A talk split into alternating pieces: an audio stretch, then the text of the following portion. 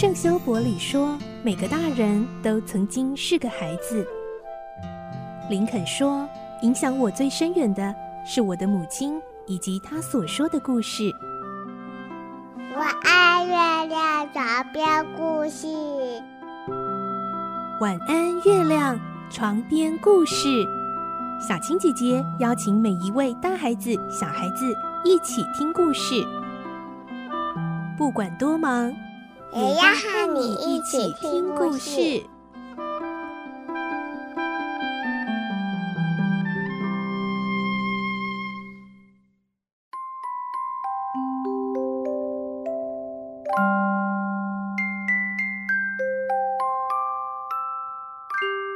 晚安，欢迎你和我们一起听故事。我是小青姐姐，今天我们要开始来听新的故事了。儿童节快到了，小青姐姐要来说的故事，主角是一位小孩。这是由大文豪狄更斯所写的作品《孤雏泪》，主角叫做奥利弗，他可以说是狄更斯笔下最让人心疼的角色了。妈妈在街头生下他就过世了，他的一生命运多舛。其实呢，这也是狄更斯自己童年生活的写照哦。不过，奥利弗身边还是会出现天使般的人，帮助他、引领他，让他后来还是迎来了生命的翻转重生。而我们将要听到的故事内容，是取材自东方出版社所出版的《世界少年文学必读经典·孤雏类》同名书籍。今天我们来听第一集。我们会听到奥利弗是怎么来到这个世界上的呢？来听今天的故事，《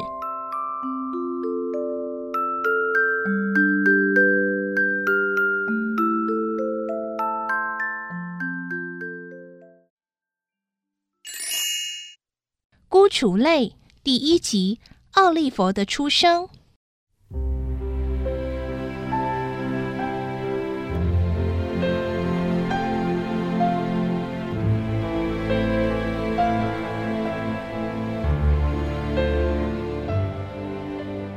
故事发生在英国，离首都伦敦不远的小镇上，一所救济院的陋室里传来阵阵呼喊：“这位太太，请你振作点！”一位衣衫褴褛的老太婆一边替一个羸弱的女人捶抚着肩背，一边沙哑的说着：“已经没有用了，好可怜，他们母子俩都快不行了。”站在老太婆身边的医生喟叹的说：“这个婴儿生下来都已经半个多钟头了，还没听到他的哭声，恐怕活不了多久。”医生将工具放回箱里，似乎已对他们母子绝望了，准备要回家。哎，是啊，都生下来这么久了，还没哭一声。不过，我倒觉得对这母亲或婴儿来说，死了说不定还比活着幸福。仰赖救济院救济，那才是活受罪呢。老太婆一脸无可奈何的表情，独自嘟哝着。这时，躺在女人身旁的婴儿突然打了一个嗝。接着便哇哇哇的哭了起来。女人听到婴儿的哭声，勉强睁开无神的眼睛，企图从病榻上撑起身来，但因为体力不支，又倒下去。求求你，让我看看我的孩子，这样我死了也甘心。女人有气无力地说着，医生听到孩子的哭声，也感到很惊讶，走过去抱起那可怜的小生命，轻轻地放进女人骨瘦如柴的臂弯里。女人绽开惨淡的微笑，用那冰冷的哭唇贴在婴儿的前额上，才一会儿又躺回病床，不久便离开了人世。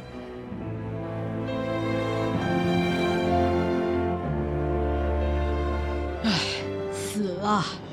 但愿他在天国能过着快乐幸福的日子。医生说着，慢慢套上手套，戴上呢帽，然后打开房门，问道：“这位年轻的母亲面貌长得还算姣好，不知她从哪里来的？”我也不知道啊，她是昨天突然被送到这里来的。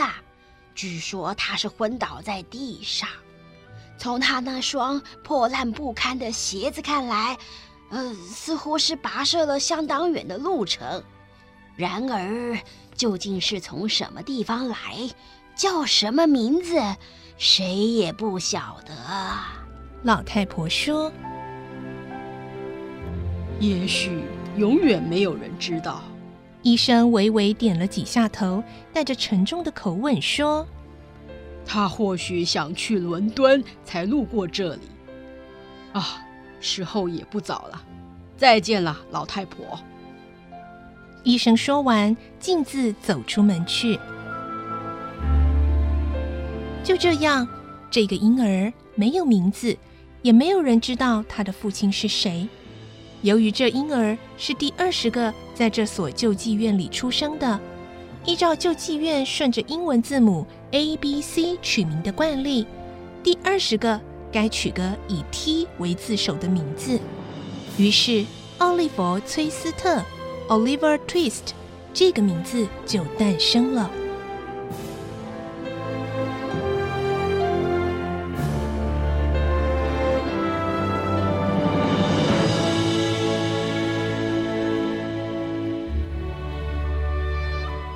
日子过得很快，转眼之间，奥利弗在救济院里的第九个生日已经来临了。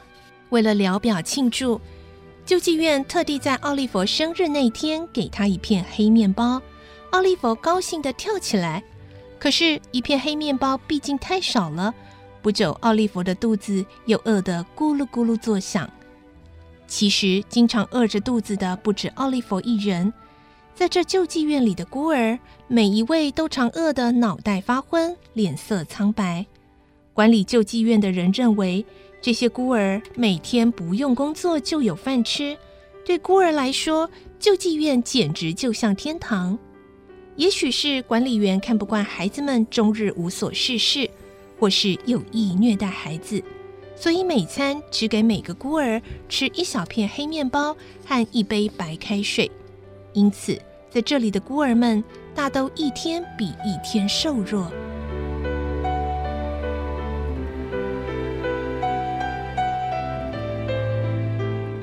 呃，假如我是一只小鸟，每天都可以自由的在翠绿的草地上吃得饱饱的，这样不知该有多好。一个自窗口俯视着庭院的小孩，像在羡慕什么似的呢喃着。就算没办法变成小鸟，变成老鼠我也愿意。虽然老鼠讨人厌，可是，在被人们捕杀之前，是整天不愁吃的。我希望冬天赶快来。另一位小孩说：“为什么？”小女孩问。肚子饿了，可以用血充饥啊。血？那不是跟水一样吗？当然不一样哎！血可以用牙齿滋滋的嚼，可是水就不行。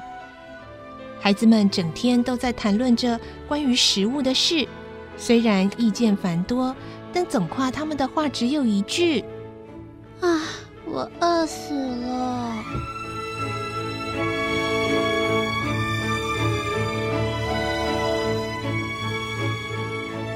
奥利弗，今天是你的生日，是吧？哦，我没有什么好东西送给你当生日礼物，请你把这个收下吧。迪克从口袋里掏出一小片黑面包，悄悄塞入奥利弗的手里。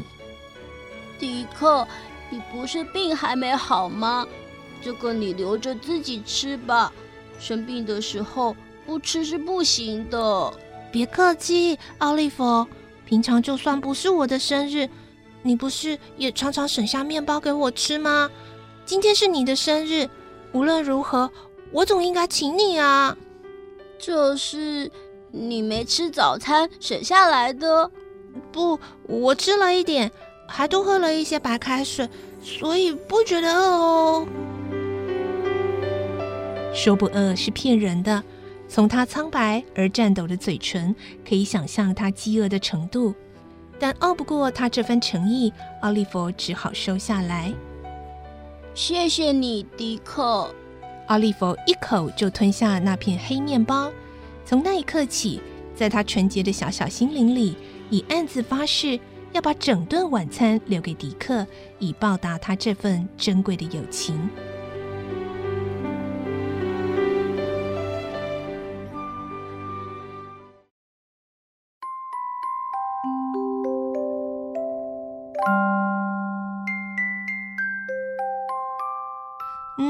在今天第一集的故事里头，我们看到奥利弗在救济院的生活，虽然很辛苦，不过也有一个好朋友迪克呢。明天我们再继续来听这个故事喽。祝你有个好梦，晚安，拜拜。小朋友要睡觉了，晚安。